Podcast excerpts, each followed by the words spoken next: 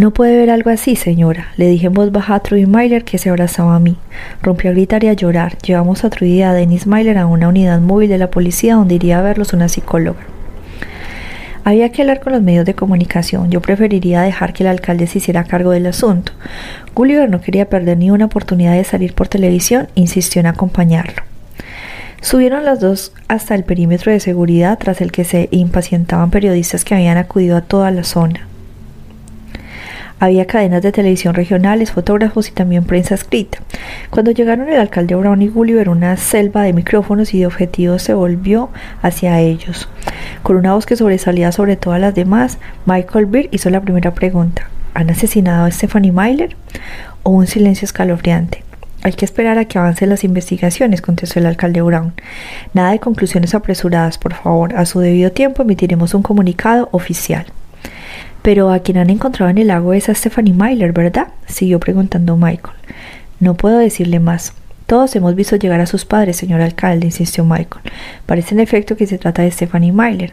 Abraham Acorralado no le quedó más remedio que confirmarlo. Sus padres no lo han identificado todavía de manera oficial. Le asaltó en el acto un barullo de preguntas procedentes de todos los demás periodistas que estaban allí.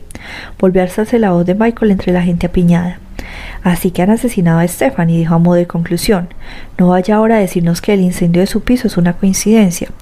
¿Qué pasa en Orfea? ¿Qué les está usted ocultando a los vecinos, señor alcalde? Brown mantuvo la sangre fría y contestó con voz serena. Comprendo que se haga esas preguntas, pero es importante que deje trabajar a los investigadores. De momento no voy a hacer comentarios, no quiero arriesgarme a perjudicar el trabajo de la policía. Michael, visiblemente alterado y con nuevos bríos, volvió a exclamar Señor alcalde, ¿piensa mantener las celebraciones del 4 de julio con la ciudad de luto? El alcalde Brown, desprevenido, no tuvo sino una fracción de segundo para contestar. De momento dispongo que los fuegos artificiales del 4 de julio se cancelen. Un murmullo corrió entre los periodistas y los curiosos. Mientras Ana, Derek y yo estábamos mirando las orillas del lago para tratar de entender cómo había llegado hasta aquí Stephanie, Derek opinaba que había sido un crimen precipitado. A mí me parece, dijo, que cualquier asesino un poco meticuloso le habría puesto un lastre al cuerpo para asegurarse de que tardara mucho tiempo en subir. La persona que lo hizo no había previsto matarla aquí ni de esta forma. La mayor parte de las orillas del lago de los ciervos, y por eso eran un paraíso ornitológico, resultaban inaccesibles a pie porque las cubría un cañaveral extensísimo y denso que servía como una muralla. En esa auténtica selva virgen anidaban y vivían muy tranquilas decenas de especies de aves.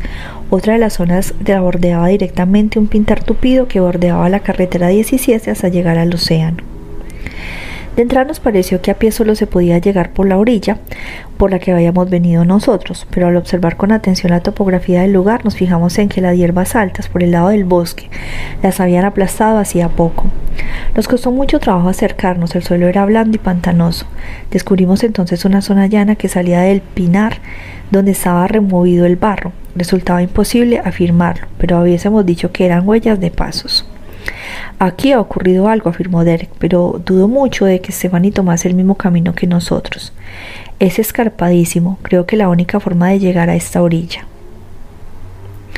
Es cruzar por el pinar, sugirió Ana. Eso mismo. Con la ayuda de un puñado de policías de Orfea emprendimos un registro minucioso de esa franja de pinar. Descubrimos ramas rotas y señales de que había pasado alguien. Enganchado en un matorral había un trozo de tela. Podría ser un trozo de la camiseta que llevaba Stephanie el lunes, les dije a Ana y Derek recogiéndolo con unos guantes de látex. Tal y como lo había visto en el agua, Stephanie llevaba un zapato nada más. En el pie derecho encontramos el zapato izquierdo en el pinar enganchado detrás de un tocón. Así que iba corriendo por el pinar, fue la conclusión a la que llegó Derek.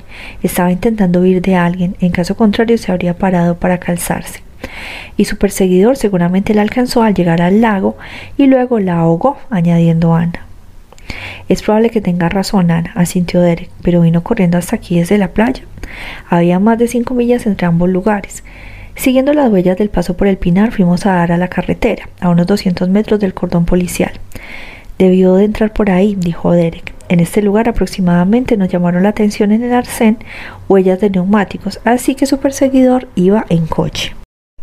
En ese mismo momento en Nueva York, en las oficinas de la revista de letras de Nueva York, Meta Ostrovsky Miraba por la ventana de su despacho una ardilla que brincaba en el césped de un parque.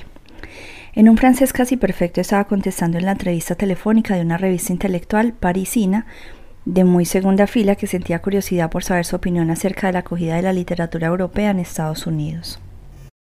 Por supuesto, exclamó Ostrovsky con tono festivo. Si hoy soy uno de los críticos más eminentes del mundo, es porque llevo 30 años siendo intransigente. La disciplina de una mente insensible, ese es mi secreto. Y sobre todo, nunca tiene que gustar nada, eso es una muestra de debilidad. Sin embargo, objetó la periodista desde París, hay algunas malas lenguas que afirman que los críticos literarios son escritores fracasados. Sandeces, querida amiga, respondió Ostrovsky, con risa sarcástica. Nunca, repito, nunca he conocido a un crítico que soñase con escribir. Los críticos están por encima de tal cosa. Escribir es un arte menor. Escribir es juntar palabras que luego forman frases. Incluso un mono medio amaestrado puede hacerlo. ¿Cuál es el papel del crítico entonces? Dejar establecida la verdad, permitir a las masas que se separen lo bueno de lo que no vale nada. Ya sabe que solo una ínfima parte de la población puede darse cuenta por sí sola de que es bueno de verdad. Por desgracia, como actualmente todo el mundo quiere opinar de todo y hemos visto cómo ensalzaban auténticas birrias, a nosotros los críticos no nos queda más remedio que poner un poco de orden en ese circo. Somos la policía de la verdad intelectual, así de sencillo. Tras terminar la entrevista, Ostrovsky se quedó pensativo. Qué bien había hablado, qué interesante era. Y la analogía de los monos y los escritores, qué idea tan brillante. En pocas palabras había resumido la decadencia de la humanidad, qué orgulloso estaba de que su pensamiento fuera tan ágil y su cerebro tan portentoso. Una secretaria exhausta abrió sin llamar la puerta del desordenado despacho. Llame antes de entrar, joder, berreó Ostrovsky. Es el despacho de un hombre importante. Aborrecía a esa mujer porque sospechaba que tenía tendencias a deprimirse. El correo de hoy, dijo ella sin tomar siquiera en cuenta el comentario. Dejó una carta encima de un montón de libros que estaban esperando a que los leyeran. ¿Una carta solo? preguntó Ostrovsky decepcionado. No hay más, respondió la secretaria saliendo de la habitación y cerrando la puerta tras de sí. Qué desgracia que el correo se hubiera vuelto tan cisatero. En la época del New York Times recibía sacos enteros de cartas entusiastas de lectores que no se perdían ni una de sus críticas, ni una de sus crónicas. Pero eso era antes, en los hermosos días de antaño, los de una omnipotencia, un tiempo que había quedado atrás. Ahora ya no le escribían, no le reconocían ya por la calle, en las salas de espectáculos no recorría un murmullo de la cola de espectadores cuando pasaba a él. Los escritores no se quedaban ya de plantón delante de su casa para darle su libro antes de abalanzarse sobre el suplemento literario del domingo siguiente con la esperanza de leer una reseña. Cuántas carreras había propiciado con la irradiación de sus críticas, cuántos nombres había destruido con sus frases asesinas, había elevado al cielo, había echado por tierra. Pero eso era antes, ahora ya no lo temían como lo habían temido. Sus críticas solo las leían ya los lectores de la revista, muy prestigiosa, cierto es, pero con mucho menos difusión. Al despertarse aquella mañana, Ostrovsky había tenido un presentimiento, iba a acontecer algo importante que daría un impulso nuevo a su carrera. Se dio cuenta entonces de que era la carta. Esa carta era importante, su instinto no le engañaba nunca a él que podía saber si un libro era bueno solo por la impresión que le daba al cogerlo. Pero ¿qué podía haber en aquella carta? No quería darse demasiada prisa en abrirla, porque una carta y no una llamada telefónica, pensó con ahínco, y si fuera un productor que quería hacer una película sobre su vida. Tras haber mirado un rato más con el corazón palpitante, el sobre maravilloso lo rasgó y sacó con cuidado la hoja de papel que había dentro. Fue directamente a la firma, Alan Brown, alcalde de Orfea.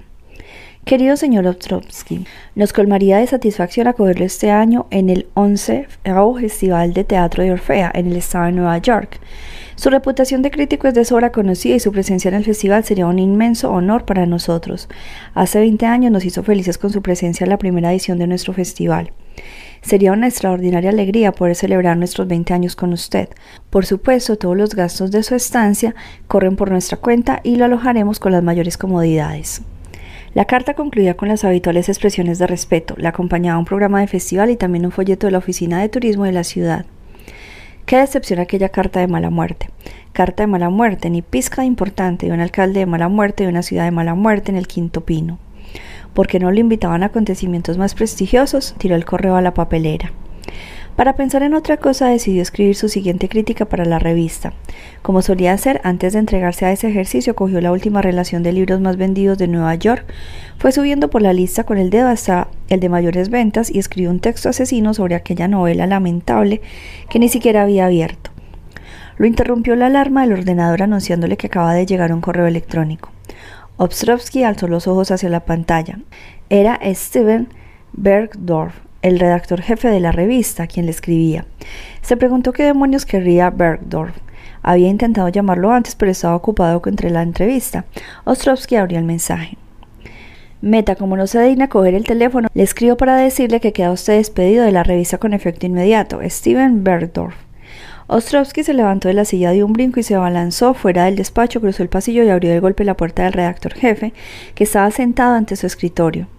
¿Hacerme esto a mí? vociferó. Anda, mira, Ostrovsky, dijo plácidamente Berdorf. Llevo dos días queriendo hablar con usted. ¿Cómo se atreve a despedirme?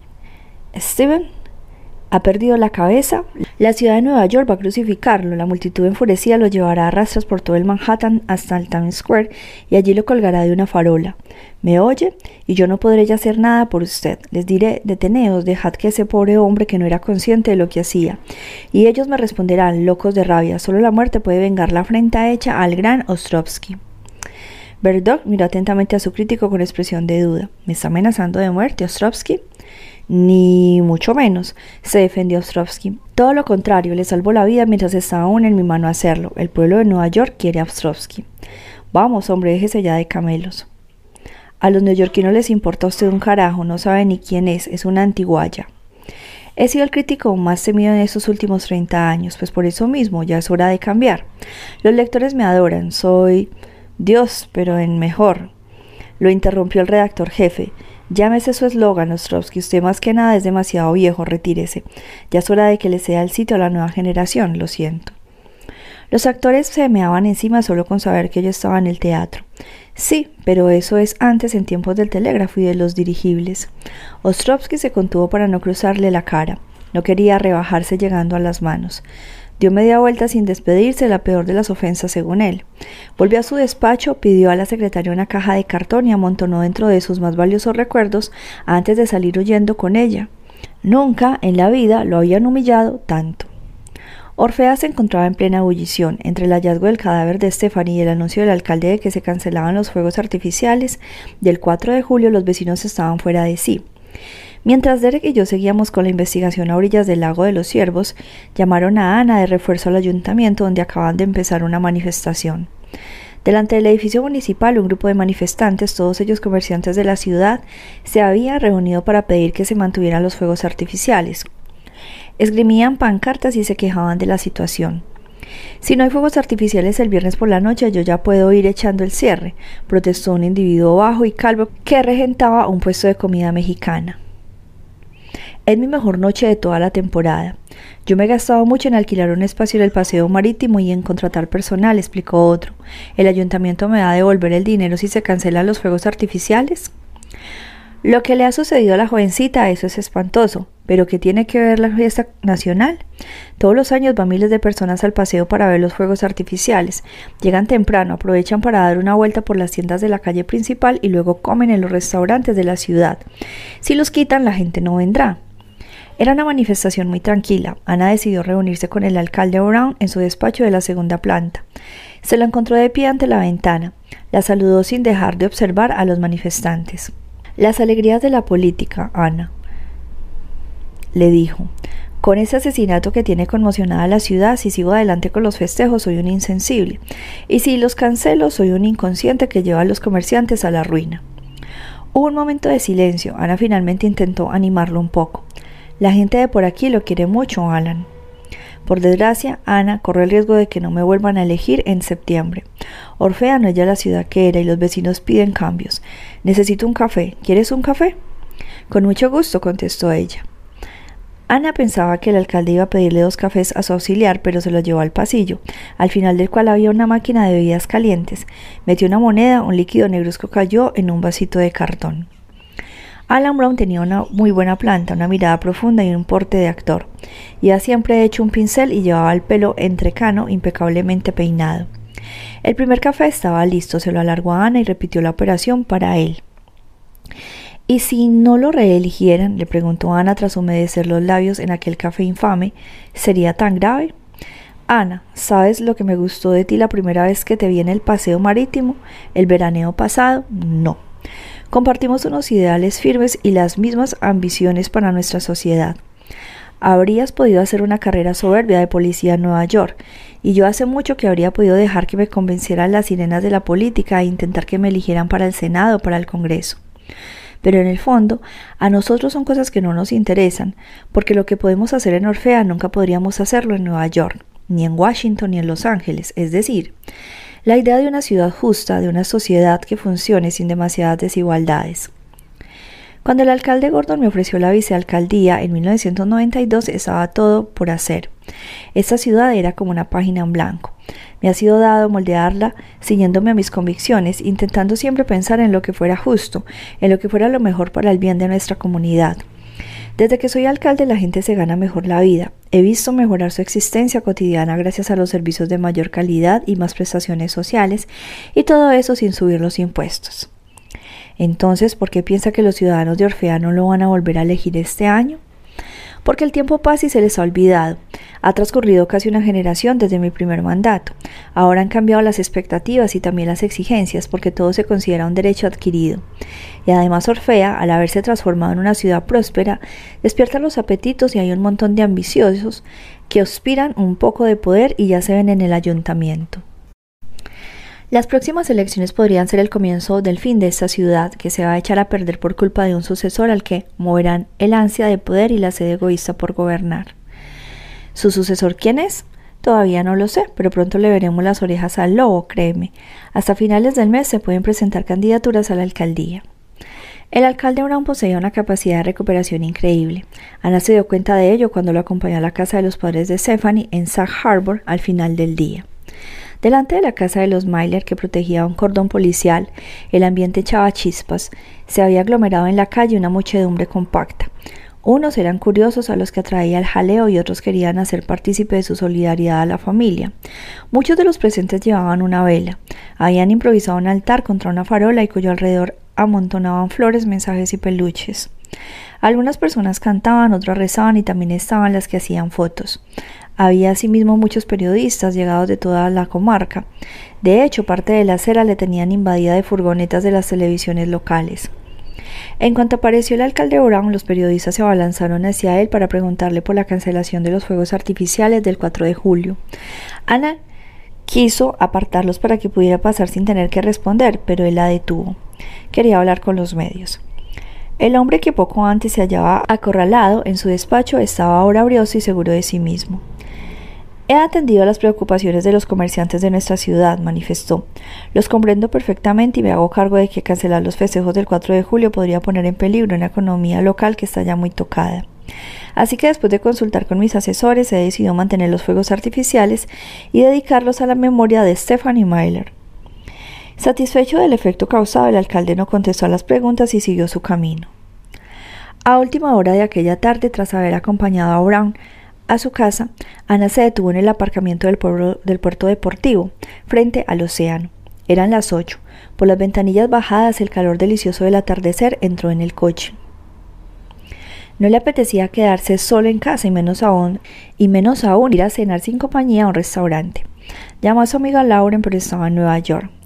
No lo entiendo, Ana, le dijo Lauren. Cuando cenamos juntas, te largas en cuanto puedes y cuando estoy en Nueva York quieres quedar para cenar. Ana no estaba de humor para explicaciones. Colgó y fue a comprar comida para llevar a un snack bar del paseo marítimo. Luego se marchó a su despacho de la comisaría y cenó mientras miraba la pizarra de la investigación. De repente, cuando tenía los ojos clavados en el nombre de Kirk Harvey, escrito en la pizarra, se acordó de lo que había dicho Lewis Erban la víspera sobre la mudanza forzosa al sótano del antiguo jefe de la policía. Había efectivamente un local que hacía las veces de trastero y decidió bajar en el acto. Al abrir la puerta notó una extraña sensación de malestar. Se estaba imaginando a Kirk Harvey allí mismo veinte años atrás. La luz no funcionaba, tuvo que alumbrarse con la linterna. El lugar estaba atestado de sillas, armarios, mesas cojas y cajas de cartón. Se abrió camino por ese cementerio de muebles hasta llegar a un escritorio de madera lacada, cubierto de polvo y con varios objetos desperdigados por encima, entre los que le llamó la atención una placa de mesa metálica con el nombre de jefe K. Harvey grabado. Era su escritorio. Abrió los cuatro cajones. Tres se encontraban vacíos. El cuarto ofrecía resistencia. Tenía cerradura y estaba echada la llave. Cogió una palanqueta del taller contiguo y la emprendió con el resbalón, que se dio con facilidad y el cajón se abrió con golpe seco. Dentro había una hoja de papel amarillento en que había escrito a mano La Noche Negra. Ana Kanner no hay nada que me agrade más que las noches de patrulla por Orfea, no hay nada que me agrade más que las calles tranquilas y en paz, envueltas en el calor de las noches de verano de cielo azul marino cuajado de estrellas. Circular despacio por los barrios apacibles y dormidos con las contraventanas cerradas, cruzarse con un paseante insomnio, con vecinos felices que aprovechan las horas nocturnas para quedarse en vela en la terraza y cuando pasas te saludan amistosamente con la mano. No hay nada que me agrade más que las calles del centro de la ciudad en las noches de invierno, cuando empieza a nevar de pronto y el suelo se cubre enseguida de una gruesa capa de polvo blanco. Ese rato en que eres la única persona despierta, cuando los quitanieves no han empezado aún con su danza, y eres la primera que deja marcas en la nieve virgen. Salir del coche, patrullar a pie por el parque y oír cómo cruje la nieve bajo los pasos y llenarse deliciosamente los pulmones de ese frío seco y tonificante. No hay nada que me agrade más que sorprender el paseo de un zorro que va a calle principal arriba antes de que quiebre el alpa. No hay nada que me agrade más que la salida del sol en cualquier estación en el puerto deportivo. Ver cómo perfora el horizonte de tinta un puntito rosa, fuerte y luego naranja, y ver esa ola de fuego que se alza despacio por encima de las olas. Me instalé en Orfea poco después de haber firmado los papeles del divorcio. Me casé demasiado deprisa con un hombre lleno de virtudes, pero que no era el adecuado. Creo que me casé demasiado deprisa por culpa de mi padre. Siempre he tenido con mi padre una relación muy fuerte y muy estrecha. Fuimos los dos como uña y carne desde mi primera infancia. Lo que hacía mi padre quería hacerlo yo. Lo que decía mi padre yo lo repetía. A donde quiera que fuese yo iba detrás. A mi padre le gusta el tenis, jugué también al tenis en el mismo club que él. Los domingos jugábamos muchas veces juntos y cuando más años pasaban, más igualados eran los partidos. A mi padre le encanta jugar el Scrabble. Da la gran casualidad de que a mí también me encanta ese juego. Durante mucho tiempo pasamos las vacaciones de invierno esquiando en Whistler, en la Columbia Británica. Todas las noches después de cenar nos acomodábamos en el salón del hotel para enfrentarnos al Scrabble apuntando escrupulosamente partida tras partida quién había ganado y con cuántos puntos. Mi padre es abogado titulado por Harvard y con toda naturalidad y sin hacerme la más mínima pregunta fui a estudiar derecho a Harvard.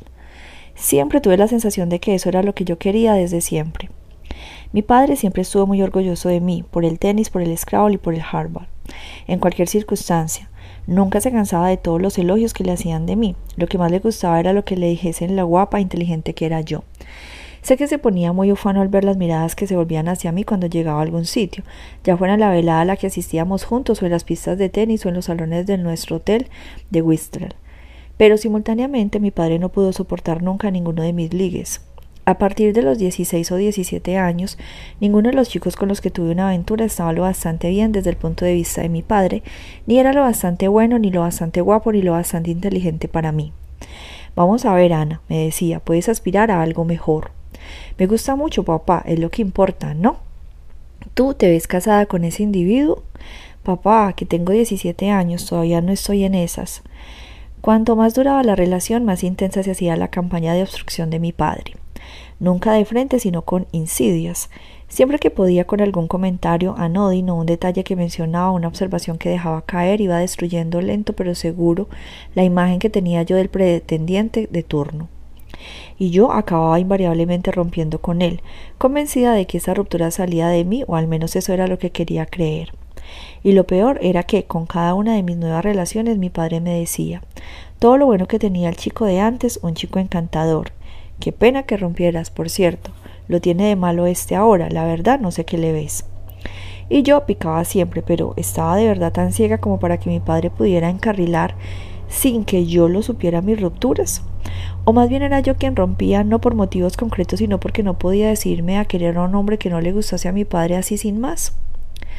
Creo que me resultaba inconcebible pensar en estar con alguien que no contara con la aprobación de mi padre. Tras terminar Derecho en Harvard y colegiarme en Nueva York, entré en el buffet de mi padre. La aventura duró un año, al cabo del cual descubrí que la justicia sublime en principio era una maquinaria de funcionamiento largo y costoso, litigiosa y desbordada, de la que en el fondo ni siquiera los ganadores salían indemnes. Adquirí rápidamente la convicción de que serviría mejor a la justicia si podía aplicarla en origen y que el trabajo en la calle tendría mayor impacto que en los locutorios. Me matriculé en la Academia del Departamento de Policía de Nueva York con gran disgusto de mis progenitores en general y de mi padre en particular, que se tomó muy mal mi deserción de su buffet, aunque albergó la esperanza de que esa orientación no fuera sino un capricho pasajero y no una renuncia, y de que dejaría la formación a medias. Salí de la academia al cabo de un año, primera de mi promoción, con las alabanzas unánimes de todos mis instructores y me incorporé con el grado de inspectora en la Brigada Criminal del Distrito 55. Sentí inmediatamente adoración por este oficio, sobre todo por todas las ínfimas victorias cotidianas que me hicieron tomar conciencia de que frente al furor de la vida un buen policía podía hacer una reparación. La plaza que había quedado vacante en el buffet de mi padre se la ofreció a un abogado con experiencia, Mark, que era unos años mayor que yo. La primera vez que oí hablar de Mark fue en una cena familiar. A mi padre lo tenía con la boca abierta, un joven brillante, muy capaz y guapo, me dijo. Lo tiene todo, incluso juega al tenis. Y luego, de repente, dijo las siguientes palabras que le estaba oyendo pronunciar por primera vez en la vida. Estoy segurísimo de que te gustaría, me agradaría mucho que lo conocieras. Yo me encontraba en una época de mi vida en que me moría por conocer a alguien, pero cuando conocía a alguien el encuentro nunca acababa en nada serio. Después de la academia de policía mis relaciones duraban lo que dura una primera cena o una primera salida con más gente. En cuanto salía a relucir que era policía y en la brigada criminal de propina a todo el mundo le parecía apasionante y me acribillaba preguntas. A mi pesar, acaparaba toda la atención, los focos solo me iluminaban a mí, y a menudo mis relaciones acababan con frases como Es muy duro estar contigo, Ana, a la gente solo le interesas tú, me siento como si no existiera. Creo que necesito estar con alguien que me deje más espacio.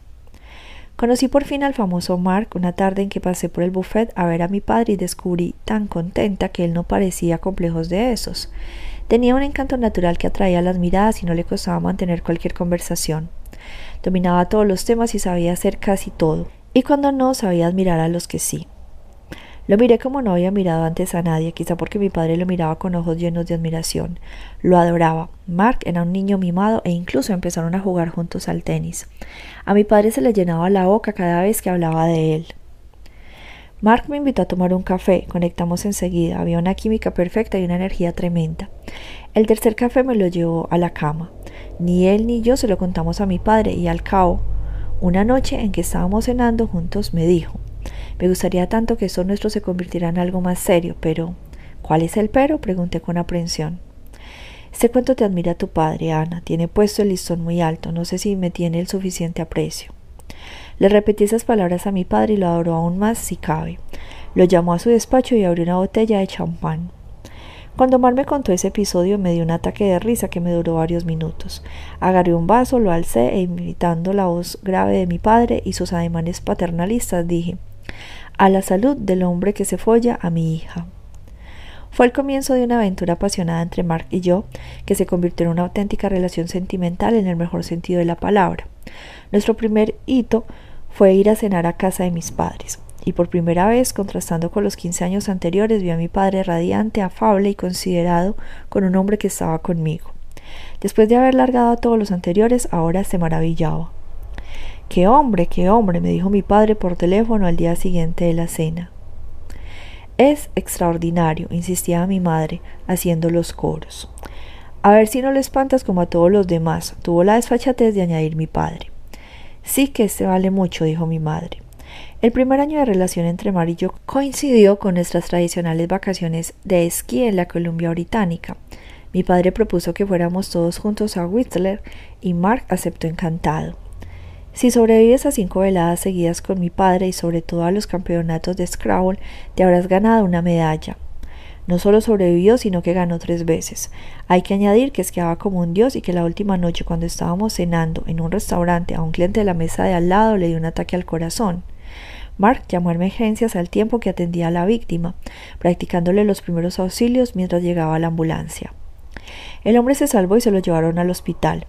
Mientras los socorristas lo trasladaban en una camilla, el médico que había llegado con ellos le estrechó la mano a Mark con admiración. Le ha salvado la vida a este hombre, caballero. Es usted un héroe. Todo el restaurante aplaudió y el dueño no nos dejó pagar la cena. Fue esta anécdota la que refirió mi padre en nuestra boda, año y medio después, para explicar a los invitados qué hombre tan excepcional era Mark. Y yo estaba radiante con mi vestido blanco y me comía a mi marido con los ojos. Nuestro matrimonio duró menos de un año. Jesse Rosenberg, jueves 3 de julio de 2014, 23 días antes del festival. Primera plana del Orfea Chronicle. ¿El asesinato de Stephanie Myler tiene alguna relación con el festival de teatro? El asesinato de Stephanie Myler, joven periodista del Orfea Chronicle, cuyo cuerpo ha aparecido en el lago de los Ciervos, ha dejado conmocionada a la ciudad. Los vecinos están nerviosos y el ayuntamiento sometido a una gran presión ahora que empieza la temporada de verano. ¿Anda rondando entre nosotros un asesino? Una nota ya en el coche de Stephanie que mencionaba el Festival de Teatro de Orfea puede dar a entender, quizá que pagó con su vida, la investigación que realizaba para este periódico acerca del asesinato en 1994 del alcalde Gordon, fundador del festival, y de su familia. Ana nos enseñó el periódico a Derek y a mí cuando estábamos reunidos en el Centro Regional de la Policía Estatal, donde el doctor Rinjit Singh, el médico forense, tenía que entregarnos los primeros resultados de la autopsia de Stephanie. Lo que nos faltaba, dijo Derek irritado. Qué imbécil fui al mencionarle esa nota a Michael, dije. Me he cruzado con él en el café Atena antes de venir aquí. Me parece que está llevando bastante mal la muerte de Stephanie. Dice que se siente responsable hasta cierto punto. ¿Qué resultados han dado los análisis de la policía científica? Las huellas de neumático en el arcén de la carretera 17 no se pueden aprovechar por desgracia. En cambio, el zapato es en efecto el de Stephanie y el trozo de tela es el de la camiseta que llevaba. También han encontrado una huella de su zapato en el arcén. Lo que confirma que cruzó el pinar en ese lugar, fue la conclusión de Ana. Nos interrumpió la llegada del doctor Singh. Te agradecemos que te hayas dado tanta prisa, le dijo Derek. Quería que pudieras ir adelantando trabajo antes del puente del 4 de julio, contestó. El doctor Singh era un hombre elegante y afable. Se caló las gafas para leernos los puntos esenciales de su informe. He observado cosas bastante poco corrientes, explicó nada más empezar. Stephanie Myler murió ahogada. He encontrado gran cantidad de agua en los pulmones y en el estómago y también cieno en la tráquea. Hay claras señales de cianosis y de dificultad respiratoria, lo que quiere decir que luchó o en su caso que se resistió. En la nuca he hallado hematomas que dibujan la huella de una mano grande, lo que significa que le agarraron el cuello con fuerza para meterle la cabeza en el agua. Además de los restos de cieno en la tráquea, también los hay en los labios y en los dientes, lo que indica que le mantuvieron la cabeza dentro del agua en un sitio de poca profundidad. ¿Hubo violencia física antes de ahogarla? preguntó Derek. No hay ninguna señal de golpes violentos, con lo cual quiero decir que ni la dejaron inconsciente, ni le dieron una paliza. Tampoco hay agresión sexual. Creo que Stephanie iba huyendo de su asesino y que éste la, la, alcanzó. ¿Asesino? preguntó Derek. Así que según tú has sido un hombre. Si nos atenemos a la fuerza necesaria para mantener a alguien debajo del agua, me decanto más bien por un hombre, en efecto. Pero ¿por qué no una mujer con fuerza suficiente? Así que iba corriendo por el pinar, siguió diciendo Ana. Singh asintió.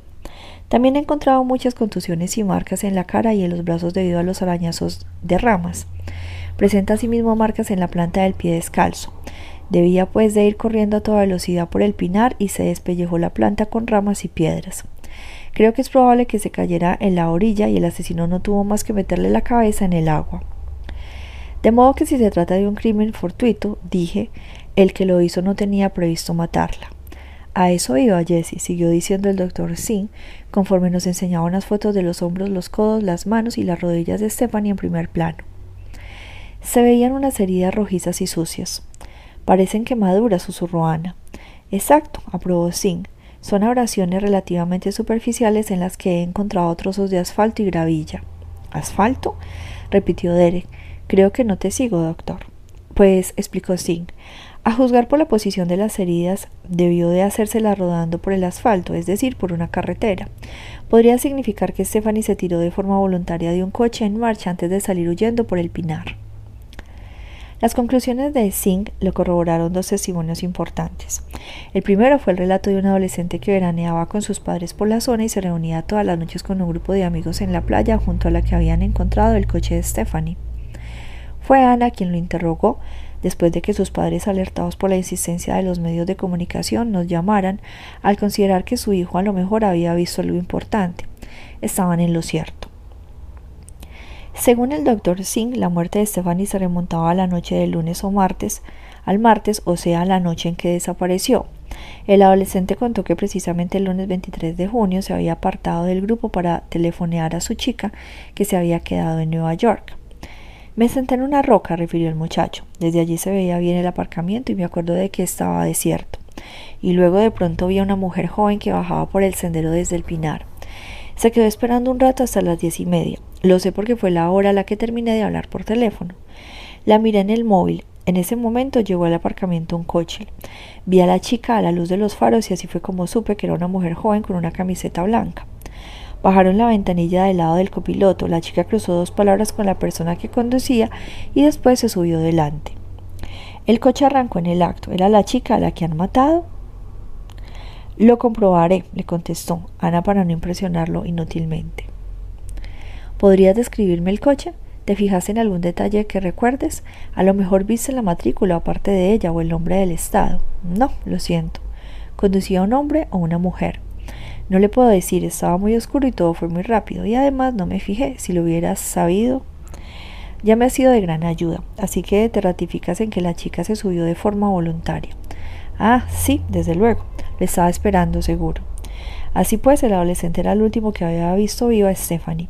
A su testimonio se sumó el de una viajante de comercio de Hicksville que se presentó en el Centro Regional de la Policía Estatal. Nos informó de que había ido a Orfea el lunes 23 de junio a visitar a unos clientes. Salí de la ciudad a eso de las diez y media, nos explicó. Cogí la carretera 17 para ir a la autopista. Al llegar a la altura del lago de los ciervos vi un coche parado en el arcén con el motor en marcha y las dos puertas abiertas. Me intrigó. Claro, así que reduje la velocidad. Pensé que a lo mejor era alguien que tenía un problema. Son cosas que pasan. ¿Qué hora era? Alrededor de las once menos diez. En cualquier caso todavía no eran las once, eso seguro. Así que reduce la velocidad y la reduzco. Sí, porque me parece raro ver ese coche ahí parado. Miro alrededor y veo una silueta que está subiendo el talud. Se me ocurrió que habría parado porque tenía muchas ganas de mear. Y no me hice más preguntas. Pensé que si esa persona hubiera necesitado ayuda me habría hecho una seña. Seguí mi camino y me fui a casa sin volver a pensar en ello. Ha sido solo al oír hablar hace un rato en las noticias de un asesinato a orillas del lago de los Ciervos el lunes por la noche, cuando lo he relacionado con lo que había visto y me he dicho que igual tenía importancia. Vio a esa persona, era un hombre, una mujer. Por la silueta yo diría más bien que era un hombre, pero estaba muy oscuro. ¿Y el coche? Aunque no había visto casi nada, el testigo describió el mismo coche que el adolescente había visto en la playa 15 minutos antes. Cuando volvimos al despacho de Ana en la comisaría de Orfea, pudimos cruzar todos esos datos y reconstruir la cronología de la última noche de Stephanie. A las seis llega al Kodiak Grill, dije. Espera a alguien seguramente a su asesino que no aparece, aunque en realidad está escondido en el restaurante observándola. A las diez Stephanie se va del Kodiak Grill. Su presunto asesino la llama desde la cabina del restaurante y la cita en la playa. Stephanie está preocupada y llama a Sin, el policía, pero él no coge el teléfono, así que va al lugar de la cita. A las diez y media el asesino va a recogerla en el coche. Ella accede a subir, así que le inspira confianza o a lo mejor lo conoce. Ana, en un enorme mapa de la región fijado en la pared trazó un rotulador rojo la ruta que debió recorrer el coche. Había salido de la playa, había cogido inevitablemente la Ocean Road y luego la carretera 17 en dirección noreste, siguiendo el lago. Desde la playa, el lago de los Ciervos había cinco millas, es decir, un cuarto de hora en coche. A eso de las once menos cuarto seguí diciendo, al darse cuenta de que está en peligro, Stephanie se tira del coche y salió huyendo por el pinar hasta que su asesino la alcanza y la ahoga.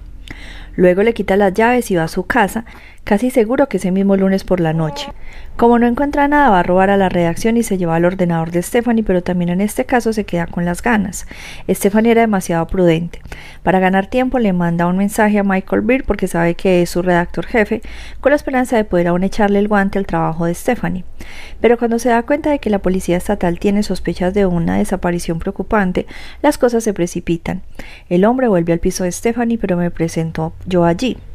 Me deja sin conocimiento y vuelve a la noche siguiente para incendiarlo con la esperanza de destruir esa investigación que no ha encontrado. Por primera vez desde el principio del caso estábamos viendo las cosas algo más claras, pero mientras para nosotros el círculo se iba cerrando en la ciudad de los vecinos estaban al borde de una psicosis que la primera plana del Orfea Crónico solo contribuía a empeorar. Tuve plena conciencia de ello cuando Cody llamó a Ana. ¿Has leído el periódico? El asesinato de Stephanie tiene que ver con el festival. Voy a reunir a los voluntarios hoy a las 5 en el Café Atena para votar una huelga. Nuestra seguridad está en juego, a lo mejor no hay festival este año.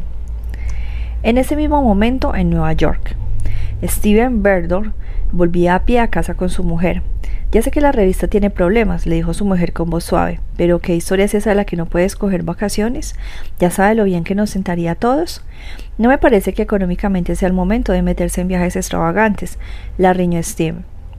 ¿Extravagantes? se defendió su mujer. Mi hermana nos presta la autocaravana, podemos viajar por todo el país, no saldrá nada caro. Vamos hasta el Parque Nacional de Yellowstone.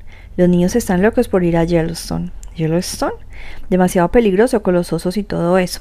Ay, Steven, por el amor de Dios, ¿qué te pasa? dijo su mujer exasperada. ¿Qué gruñón estás de un tiempo a esta parte? Llegaron delante del edificio en que vivían. Steven se sobresaltó de pronto. Ahí estaba Liz. Muy buena, señor Berdor, le dijo a Liz. Alice, que habla agradable sorpresa, balbució él. Le he traído los documentos que necesita, solo tiene que filmar. Solo tiene que firmarlos. Por supuesto, le contestó Berdor, que disimulaba fatal. Son documentos urgentes. Como no estaba en su despacho esta tarde, me dije que iba a pasar por su casa para que los firmase.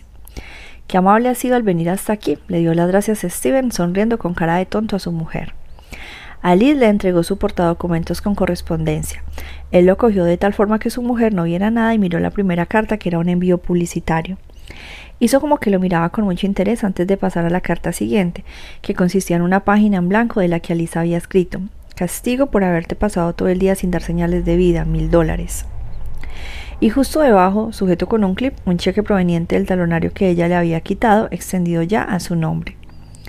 ¿Está segura del importe?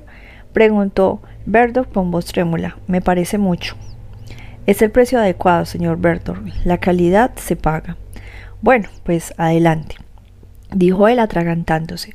Firmó el cheque de mil dólares, cerró el portadocumentos y se largó a Liz. Se despidió con una sonrisa crispada y se metió en el edificio con su mujer. Al cabo de unos minutos, encerrados en el aseo y con el grifo abierto, la llamó por teléfono. ¿Estás loca, Alice? Cuchicheó acurrucando entre la taza de váter y el lavado. ¿Dónde te habías metido? Desapareciste sin decir nada. Tenía que hacer un recado, tartamudeó Berdorf. Y luego fui a recoger al trabajo a mi mujer. ¿Un recado? ¿Qué clase de recado, Steve? No te lo puedo decir. Si no me lo cuentas ahora mismo, llamo a la puerta y se lo cuento todo a tu mujer. Vale, vale, imploró Steven. He estado en Orfea. Mira, Alice, han asesinado a Stephanie. ¿Cómo? ¿Que ha sido Orfea, pedazo de estúpido? Ay, porque eres tan estúpido que voy a hacer contigo, imbécil. Alice colgó furiosa. Se metió en un taxi y fue por Manhattan hacia la parte de arriba de la Quinta Avenida al tramo de las tiendas de lujo. Tenía mil dólares para gastar y estaba dispuesta a darse unos cuantos caprichos. El taxi dejó a Alice cerca de la torre acristalada que albergaba a Chanel 14, la poderosa cadena privada de televisión. En una sala de reunión del piso 53, su director general, Jerry Eden, había convocado a los directivos principales. Como ya saben, les anuncio, el verano ha arrancado con una audiencia pésima, por no decir catastrófica, razón por la cual los he reunido a todos. Tenemos que reaccionar. ¿Cuál es el principal problema? preguntó uno de los responsables creativos. La franja de las seis de la tarde. Mira, nos ha pasado por delante con mucho. Mira, era la competidora más directa de Channel 14, público similar, audiencia similar, contenido similar, las dos cadenas luchaban encarnizadamente con la mirada puesta el broche final de contratos récord de publicidad para los programas emblemáticos. Mira, emite un programa de telerrealidad que está arrasando, explicó el director de marketing. ¿Cuál es el guion? preguntó Jerry Aden. Pues no tiene, ahí está la cosa. Sigue un grupo de tres hermanas, van a almorzar, de compras y al gimnasio, se pelean, se reconcilian. El programa va siguiendo lo que suelen hacer a diario. ¿Y en qué trabajan? No trabajan, señor Edem, explicó el subdirector de programación. Les pagan por no hacer nada. Eso podríamos mejorarlo, aseguró Jerry, haciendo telerealidad. Haciendo telerealidad más anclada en lo cotidiano. Pero señor Eden, objetó el director de división, el público al que se dirige la telerealidad anda más bien escaso de dinero y no tiene educación. Cuando enciende la tele quiere soñar un poco. Precisamente, contestó Jerry, necesitamos criterios para un proyecto que sitúe al espectador ante sí mismo, ante sus ambiciones, un programa de telerrealidad que tire de él. Podríamos presentar un concepto nuevo después del verano. Hay que dar la campanada. Ya estoy viendo el eslogan. Chanel 14, el sueño que llevas dentro. La propuesta desencadenó una oleada de entusiasmo.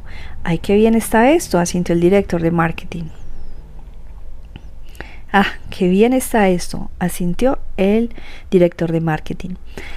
Quiero para después del verano un programa que dé la campanada. Quiero ponerlo a romper los esquemas. Quiero que de aquí a septiembre lancemos un proyecto genial y que nos llevemos a los espectadores de calle.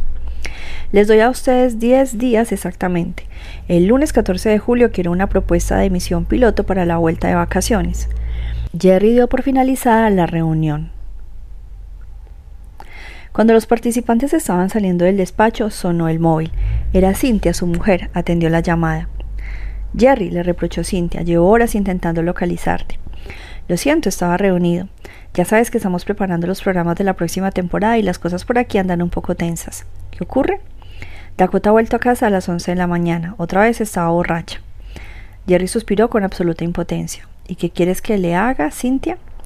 Vamos a ver, Jerry, es nuestra hija. ¿Has oído lo que dice el doctor Len? Hay que alejarla de Nueva York.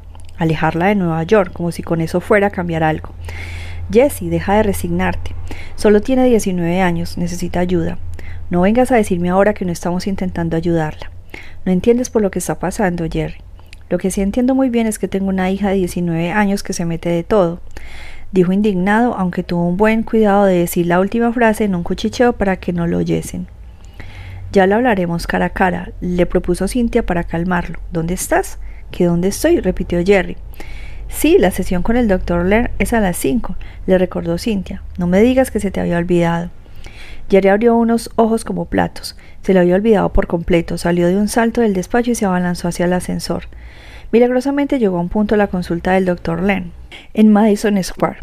Jerry había accedido hacía seis meses a asistir a una terapia familiar un día a la semana con su mujer, Cynthia y Dakota, la hija de ambos.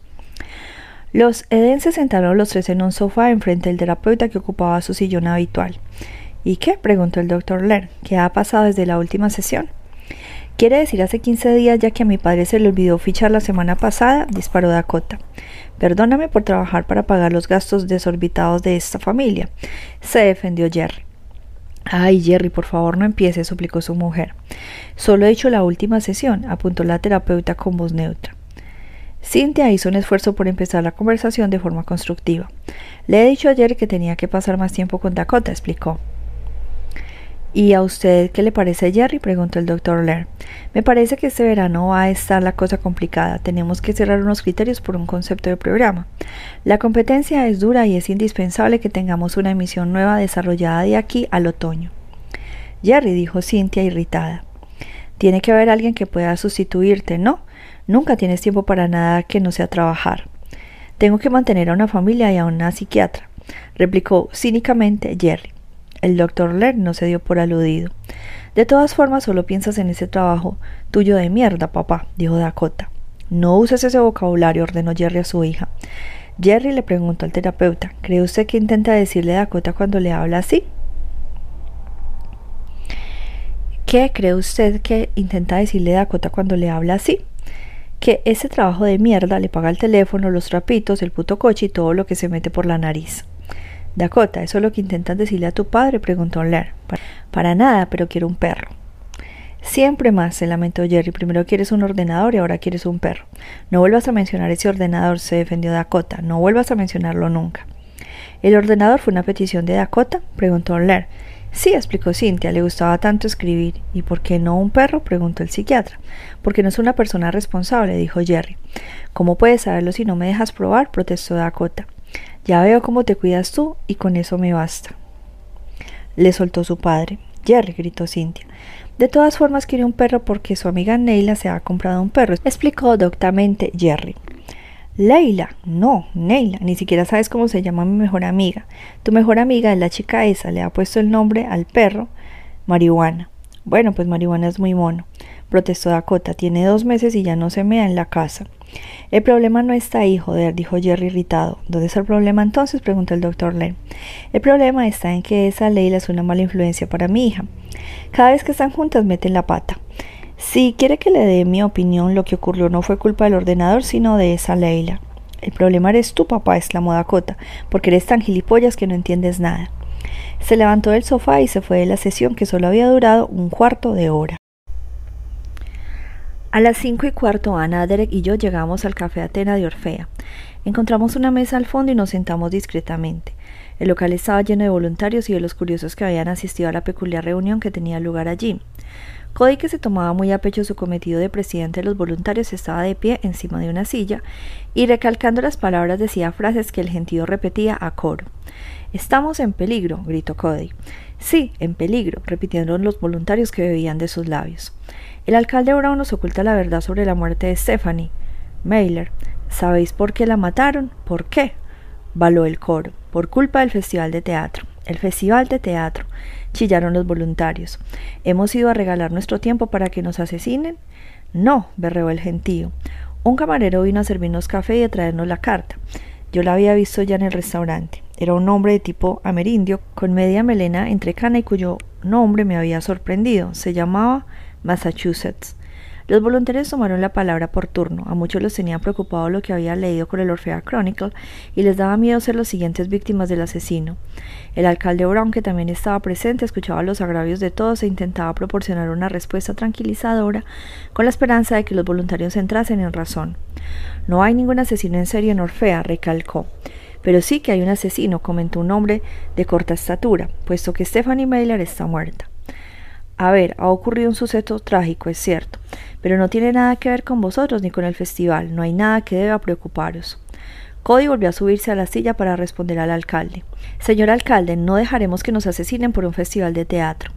Os lo repito por enésima vez, le contestó Brown. Este caso, por muy terrible que sea, no tiene relación con el festival. Vuestro razonamiento es absurdo. ¿Os dais cuenta de que sin vosotros no podrá celebrarse el festival?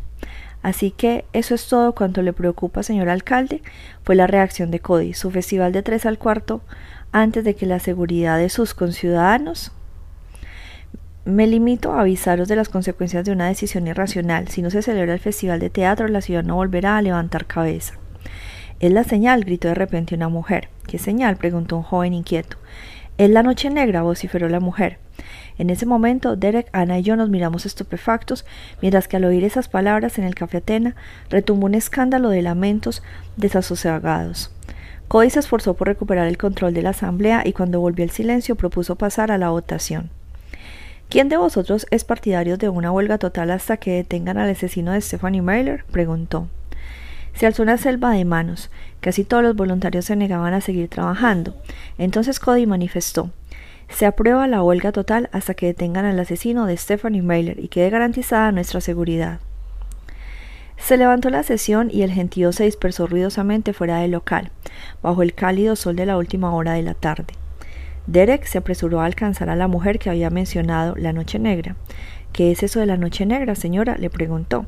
Ella lo miró con expresión medrosa. ¿No es usted de aquí, caballero? No, señora, soy de la policía estatal. Le enseñó la placa. La señora le dijo entonces en voz baja La noche negra es la peor que puede ocurrir, la personificación de una gran desgracia. Ya ocurrió una vez y va a volver a ocurrir. Creo que no la entiendo, señora. ¿Así que no está enterado de nada? El verano de 1994, el verano de la noche negra. ¿Se refiere a los cuatro asesinatos? Ella sintió nerviosa con la cabeza. Esos asesinatos eran la noche negra y va a repetirse este verano. Váyase lejos de aquí, váyase antes de que la desgracia lo alcance y azote esta ciudad. Este festival está maldito. Se fue precipitadamente y desapareció junto con los últimos voluntarios. El café Atenas se quedó vacío. Derek volvió a nuestra mesa. Salvo nosotros, ya no quedaba nadie más que el alcalde Brown. Esta mujer parecía asustadísima con la historia esa de la noche negra, le dije al alcalde. Este se encogió de hombros. No haga caso, capitán Rosenberg. La noche negra es solo una leyenda ridícula. Esa mujer desbarra. El alcalde Brown se fue también. Massachusetts vino corriendo a nuestra mesa a ponernos café en las tazas que estaban casi sin tocar. Me di cuenta de que era un pretexto para hablar con nosotros, susurró. El alcalde no le ha dicho la verdad. La Noche Negra es algo más que una leyenda urbana. Muchos de aquí creen en ella y la consideran una predicción que se cumplió ya en 1994. ¿Qué clase de predicción? preguntó Derek que un día, por culpa de una obra de teatro, la ciudad pasara toda una noche un día en el caos, la famosa Noche Negra. ¿Fue eso lo que sucedió en 1994? pregunté. Me acuerdo de que nada más anunciar el alcalde Gordon la creación del festival de teatro, empezaron a ocurrir cosas raras en la ciudad. ¿Qué clase de cosas? le preguntó Derek. Massachusetts no pudo decirnos nada más porque en ese momento se abrió la puerta del café Atena. Era la dueña del establecimiento quien llegaba. La reconocí en el acto. Se trataba de Silvia Tenenbaum, la hermana de Ted Tenenbaum. Debía de tener 40 años por entonces y por lo tanto 60 en la actualidad, pero no había cambiado físicamente, seguía siendo la mujer sofisticada que conocí durante la investigación. Al vernos no pudo reprimir una expresión desconcertada que se apresuró a sustituir por un rostro gélido. Me habían dicho que estaban otra vez aquí, nos dijo con dureza. ¿Qué tal, Silvia? No sabía que se había quedado usted con el negocio. Alguien tenía que hacerse cargo de él después de que ustedes matasen a mi hermano. Nosotros no matamos a su hermano, objetó Derek. Aquí no son ustedes personas gratas, recalcó. Ella por toda respuesta. Paguen y márchense. Muy bien, dije, no hemos venido a darle problemas. Le pedí la cuenta a Massachusetts que nos trajo en el acto. En la parte de abajo del tiquete la caja había escrito con bolígrafo. Infórmese sobre lo que pasó en la noche del 11 al 12 de febrero de 1994. No había relacionado a Silvia con Ted Tenenbaum, nos dijo Ana según salimos del café Atena. ¿Qué ocurrió con su hermano? Ni a Derek ni a mí nos apetecía hablar de eso. Hubo un silencio y al cabo Derek cambió del tema. Empezamos por aclarar esa historia de la noche negra y la nota que nos ha dejado Massachusetts. Había una persona que seguramente podía ayudarnos en esto, Michael Beer. Fuimos a la redacción de Orfea Chronicle y al vernos entrar en su despacho, Michael Beer nos preguntó ¿Viene por la primera plana del periódico? No, le contesté, pero ya que lo menciona me gustaría mucho saber por qué lo ha hecho. Le hablé de la nota que habíamos encontrado en el coche de Stephanie durante una conversación amistosa, no para que acabase en los titulares de su periódico. Stephanie era una mujer muy valiente y una periodista excepcional, contestó Michael. Me niego a que haya muerto en vano. Todo el mundo tiene que estar al tanto de su labor. Por eso mismo, Michael, la mejor forma de honrarla es terminar la investigación y no sembrar el pánico en la ciudad aireando las pistas de esa investigación. Lo siento, Jesse, dijo Michael. Tengo la impresión de que no he sabido proteger a Stephanie. Lo que daría por poder dar marcha atrás. Y pensar que me creía aquel puñetero mensaje. Era yo quien le estaba diciendo hace una semana que no había motivo por preocuparse. No podía saberlo, Michael. No se atormente en vano porque de todas formas en aquel momento ya estaba muerta, no quedaba ya nada que hacer. Michael se desplomó en la silla, aterrado, añadí entonces. Pero puedes ayudarnos a encontrar a quien lo hizo. Todo cuanto quiera, Jessie, estoy a su disposición. Stephanie estaba interesada en una expresión cuyo sentido no conseguimos captar, la noche negra. Sonrió como si hiciera gracia. Vi esas dos palabras en la nota que me enseñaron y también me intrigaron a mí. En vista de eso investigué los archivos del periódico. Sacó una carpeta del cajón y nos la alargó. Dentro una serie de artículos publicados entre el otoño de 1993 y el verano de 1994 dejaban constancia de unas pintadas tan inquietantes como enigmáticas. Primero en la pared de la oficina de correos, pronto la noche negra, y luego por toda la ciudad. Una noche de noviembre de 1993 dejaron una hoja en los limpiaparabrisas de cientos de coches en la que ponía Llega la noche negra. Una mañana de diciembre de 1993 los vecinos de la ciudad amanecieron con unas hojas ante su puerta. Preparaos, llega la noche negra. En enero de 1994, una pintada en la puerta de entrada del ayuntamiento comenzaba una cuenta atrás. Dentro de seis meses, la noche negra. En febrero de 1994, después del incendio provocado de un edificio desocupado en la calle principal, los bomberos encontraron en las paredes otra pintada. Falta poco para que se estrene La Noche Negra. Y así sucesivamente hasta principios de junio de 1994. Cuando el vandalismo llegó a la fachada del Gran Teatro, el Festival de Teatro va a empezar, la Noche Negra también. Así que la Noche Negra tenía que ver con el Festival de Teatro, fue la conclusión a la que llegó Derek. La policía nunca logró aclarar quién podía ocultarse tras esas amenazas, añadió Mike. Yo seguí diciendo, Ana encontró esa pintada en los archivos de la policía en vez del expediente policial sobre el cuádruple asesinato de 1994, y en uno de los cajones del escritorio del jefe Kirk Harber en la comisaría. ¿Sabía algo Kirk Harber? ¿Era ese el motivo de su desaparición misteriosa? También teníamos curiosidad por saber qué había sucedido en la noche del 11 al 12 de febrero en Orfea. Rebuscando en los archivos encontramos en la edición del 13 de febrero un artículo acerca del incendio provocado en un edificio de la calle principal que pertenecía a Ted Tenenbaum, quien quería convertirlo en un restaurante en contra de la opinión del alcalde Gordon. Derek y yo nos habíamos enterado ya de ese episodio en la época en que estábamos investigando los asesinatos, pero para Ana esa información era un descubrimiento. Fue antes del café Atena, le explicó Derek. Precisamente el incendio permitió cambiar la calificación del edificio para convertirlo en restaurante. ¿Fue Ted Tenenbaum quien le prendió fuego entonces? preguntó. Nunca dimos con el quid de la cuestión, dijo Derek, pero esa historia es de dominio público. Tiene que haber otra explicación para que el camarero del café Atena nos anime a mirarla de cerca. De repente frunció el entrecejo y comparó el artículo sobre el incendio con uno de los artículos acerca de la noche negra. Me cago en el mar, Jessie, me dijo. ¿Qué has encontrado? le pregunté. Atiende. Está sacado uno de los artículos que se ha referido a las pintadas de la Noche Negra. Dos días después del incendio que destruyó el edificio de la parte alta de la calle principal, los bomberos, al retirar los escombros, dejaron al descubierto una pintada en una de las paredes. Falta poco para que se estrene la Noche Negra.